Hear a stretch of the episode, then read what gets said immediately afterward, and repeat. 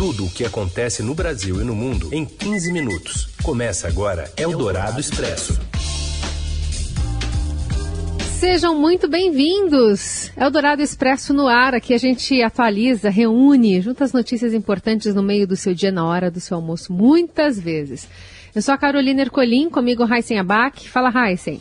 Oi, Carol, boa tarde para você, boa tarde para quem acompanha o, Eldorado Expresso pelo FM 107,3 da Eldorado ou em podcast, seja em qual horário for.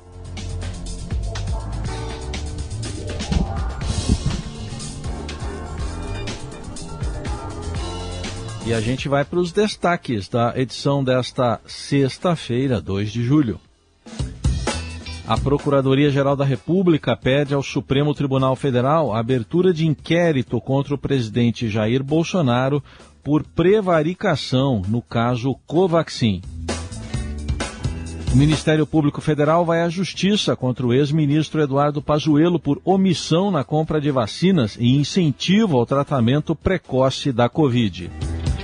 E ainda as pensões de até 117 mil reais das filhas solteiras de militares e as cidades paulistas que punem quem escolhe a vacina contra a Covid. É o Dourado Expresso. Tudo o que acontece no Brasil e no mundo em 15 minutos. O vice-procurador-geral da República, Humberto Jacques de Medeiros, pediu ao Supremo Tribunal Federal a abertura de inquérito contra o presidente Bolsonaro por suposta prevaricação no caso da negociação da vacina indiana Covaxin.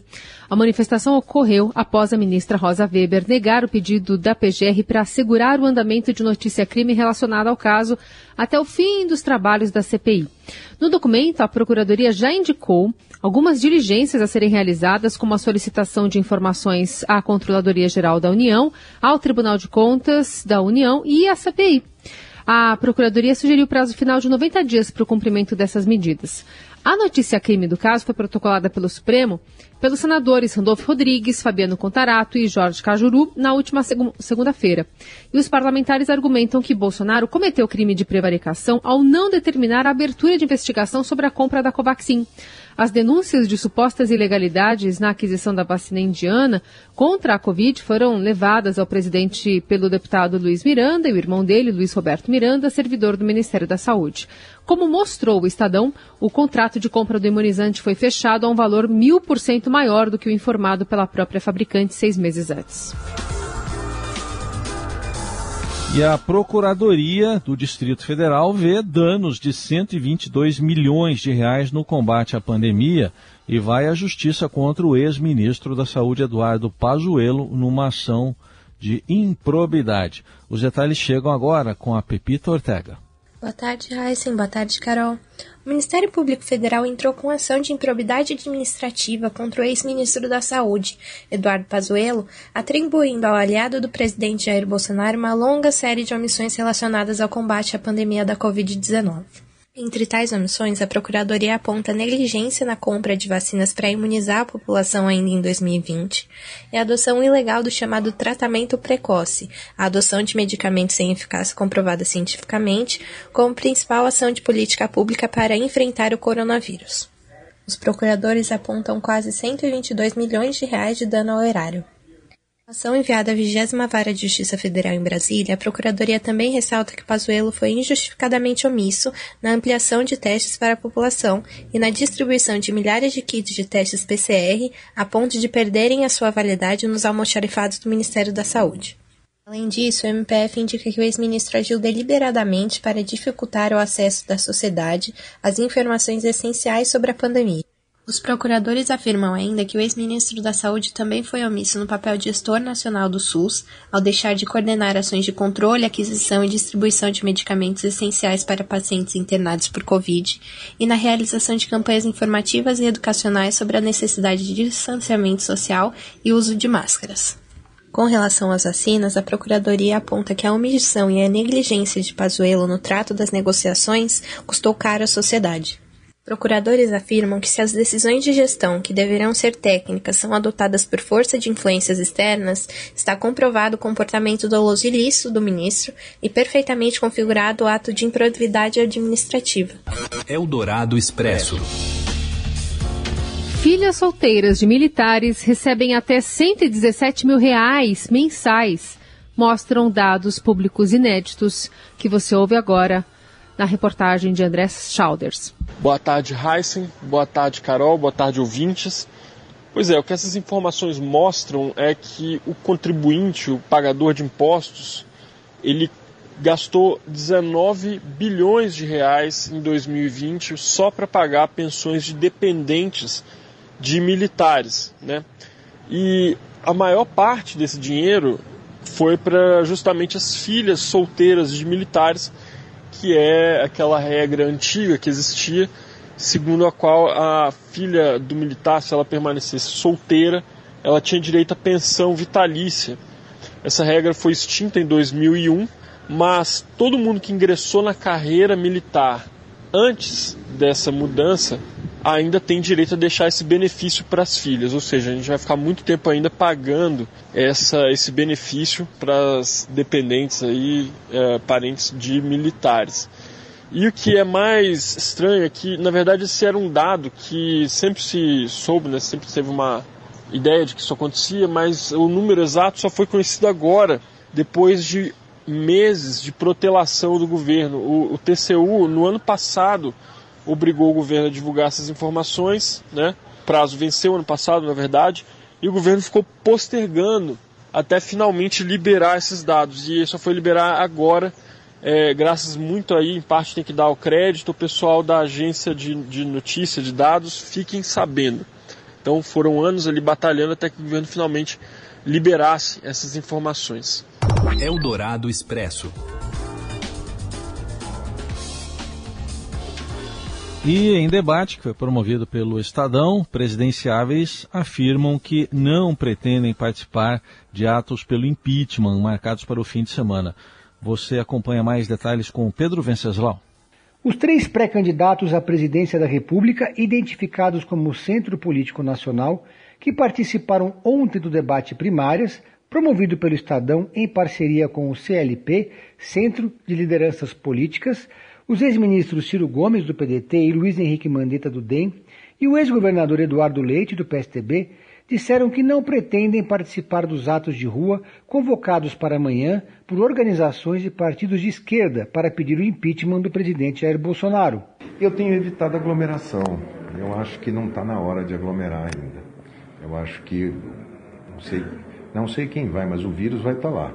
Uhum. Eu acho que ainda não está na hora da gente, da gente relaxar esse ponto de falar vamos todos às ruas. Eu não pretendo participar de manifestações, como disse, mas acho uh, que há motivos suficientes para que uh, se demonstre a insatisfação da população. Só o isolamento social severo pode nos prevenir e salvar vidas. Portanto, nós não deveríamos aglomerar. Nesse momento, eu estou decidido que não é correto que eu vá. Nesse momento, eu estou lhe falando, mas eu ainda vou consultar as pessoas até sábado. Entre os participantes do debate, apenas Ciro se disse favorável ao movimento pluripartidário que reuniu lideranças da esquerda, centro-direita, em um super pedido protocolado nesta semana na Câmara dos Deputados. Ciro disse ter um sentimento dúbio em relação aos atos. Já Eduardo Leite reclamou que os movimentos foram capitalizados pela esquerda. Os presidenciáveis mais convergiram do que discordaram em caminhos possíveis para a superação das graves crises sanitária e econômicas do país. No primeiro debate da série realizado nesta quinta-feira, os três potenciais candidatos em 2022 defenderam a necessidade de uma reforma tributária e mudanças no sistema político nacional como essenciais para a retomada do crescimento e o estabelecimento de um ambiente político mais estável. Marcado pelo tom propositivo, o encontro mediado pelo cientista político e presidente do CLP, Luiz Felipe Dávila, expôs também os temas e bandeiras que eles pretendem apresentar nesse período, ainda distante da campanha eleitoral no ano que vem. Os três avaliaram que, para além da tragédia sanitária, a pandemia exige respostas imediatas nos campos econômico e social e discutiram questões como a crise energética, o Sistema Único de Saúde, o SUS, desmatamento da Amazônia e desenvolvimento. Escolhido por sorteio, Mandetta foi o primeiro a falar. Defendeu uma reforma tributária para que o Brasil não seja um inferno fiscal. Ele disse também que os programas de suporte social devem ser continuados. Ciro Gomes afirmou que quer devolver ao país uma noção de projeto nacional de desenvolvimento. Leite lembrou que não se pode crescer sem implementar uma política nacional de imunização. Eldorado Expresso. Novo boletim da Covid, da Fiocruz, confirma a tendência de melhora nas taxas de ocupação de leitos de UTI do país. O avanço de vacinação, o país alcançou ontem né, a marca de 100 milhões de doses aplicadas, explicaria esse quadro. O estudo também indicou uma ligeira queda do número de casos e de 2,5% de redução nas mortes por dia, ainda que a transmissão continue em patamares muito altos. Mas para ter vacinação precisa de vacina. Hoje, o Ministério da Saúde diz que vai iniciar a distribuição dos 3 milhões de doses da vacina da Janssen doadas pelos Estados Unidos há uma semana e que estava esperando distribuição num estoque em Guarulhos, Grande São Paulo. E sobre essa vacina da Janssen, saiu um estudo mostrando que ela é eficaz contra a variante Delta do coronavírus. É o que está dizendo aí o fabricante. A gente acompanha com a Mariana Lau. Boa tarde, Carol. Boa tarde, Heisen.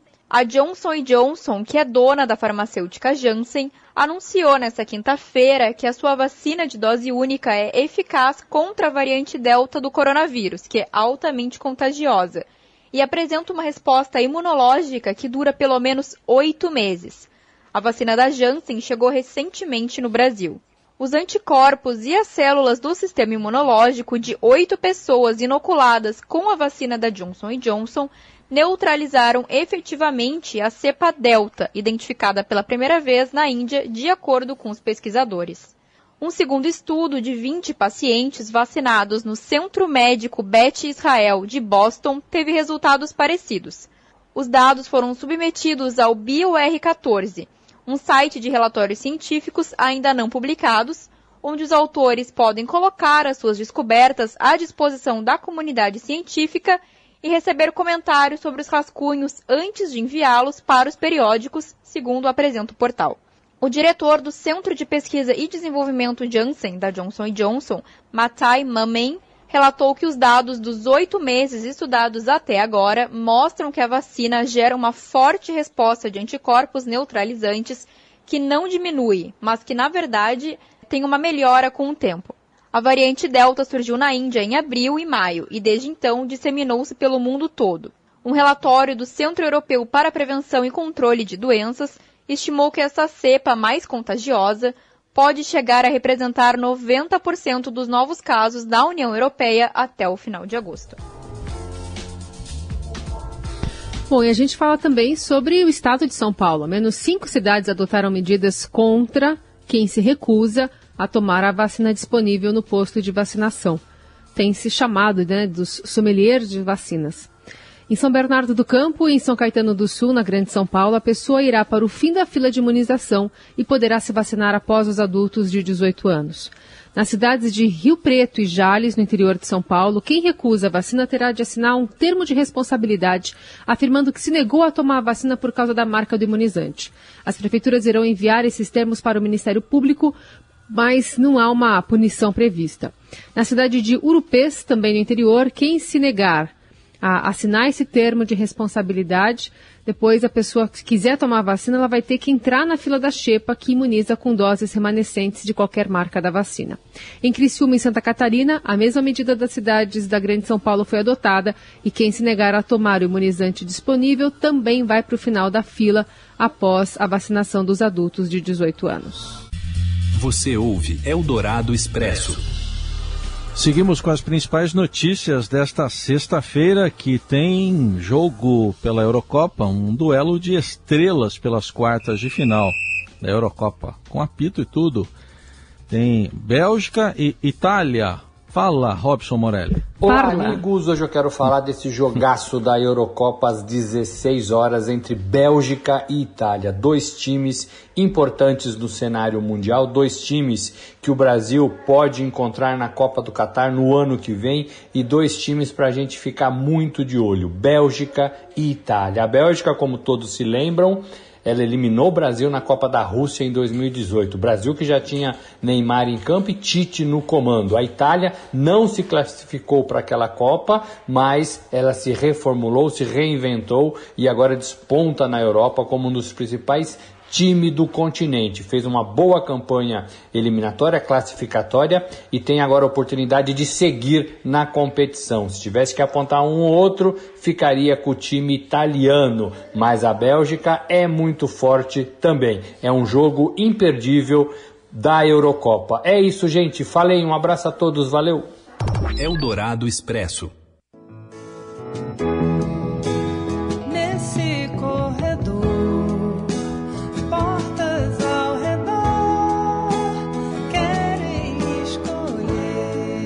Está ouvindo Portas, o novo álbum Solar e Esperançoso de Marisa Monte. Quem conversou com a cantora e compositora foi o Júlio Maria. Olá, ouvintes da Rádio Eldorado. Estou aqui hoje para falar um pouquinho sobre o disco novo da Marisa Monte. Portas é o disco que Marisa lança 10 anos depois do último trabalho autoral, né? Ela lançou vários projetos de lá para cá, de 2011 para cá, incluindo Tribalistas, né? O álbum que saiu em 2017, que foi um arraso, que gerou depois uma turnê pelo Brasil todo. Mas só agora Marisa volta ao estúdio e apresenta um trabalho muito, muito esperançoso. As canções são belas, são solares, né? são uh, de muita vibração alta. Vai agradar em cheio ao público da Marisa. A gente só pensa em algum momento, se você quiser fazer um pouquinho de reflexão sobre Marisa Monte, também pode. A Marisa vem no seu sistema Marisa Monte de composição, né? Aquele que foi também muito usado com os tribalistas, ao lado de Arnaldo Antunes, que aparece nesse disco novo como parceiro também. Chico Brau, que é filho de Carlinhos Brau, é o maior parceiro de Marisa nesse momento, com várias canções em parceria. Marcelo Camelo, né, também aparece ali com uma contribuição. Vale muito a pena. Marisa realmente está com descasso dentro do mundo, do universo ao redor de Marisa Monte Portas. É um grande disco. É isso aí. Um abraço. Até logo.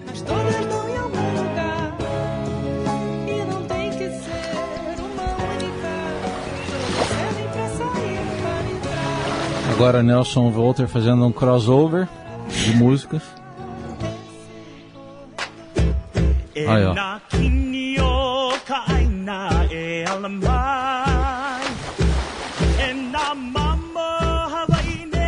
Música havaiana. Ah, que susto. Eu não estava entendendo a letra.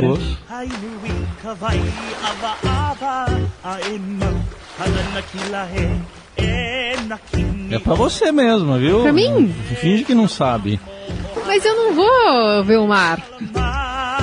Eu vou logo ali. Nelson Volter coloca esses efeitos sonoros aí para ensejar uma despedida, né, para essa que vos fala aqui, porque vou tirar férias. Mas já que se convencionou, né, férias a ondas do mar, que assim seja. Vou enfrentar umas ondas, mas são ondas de altimetria. Vou, vou, hum. vou para as montanhas. E tá descansar um pouquinho, né, nesses próximos dias. Mas Heisen Abac vai estar tá aqui no comando, não fará nada do que eu não fizesse. Não é isso? Prometeu, né? De máscara. E vambora. Boas férias, hein, Carol? Muito obrigada, Heisen Abac. Vou sentir falta de vocês. Mas logo logo eu tô de volta, renovada, para mais meio ano de pandemia. Valeu, gente. Obrigado pela companhia. Bom fim de semana para todo mundo. Valeu, gente. Até a volta.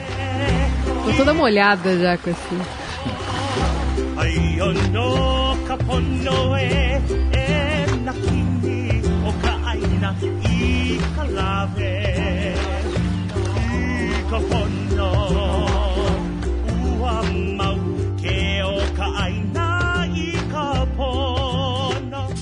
Você ouviu Eldorado Expresso tudo o que acontece no Brasil e no mundo em 15 minutos.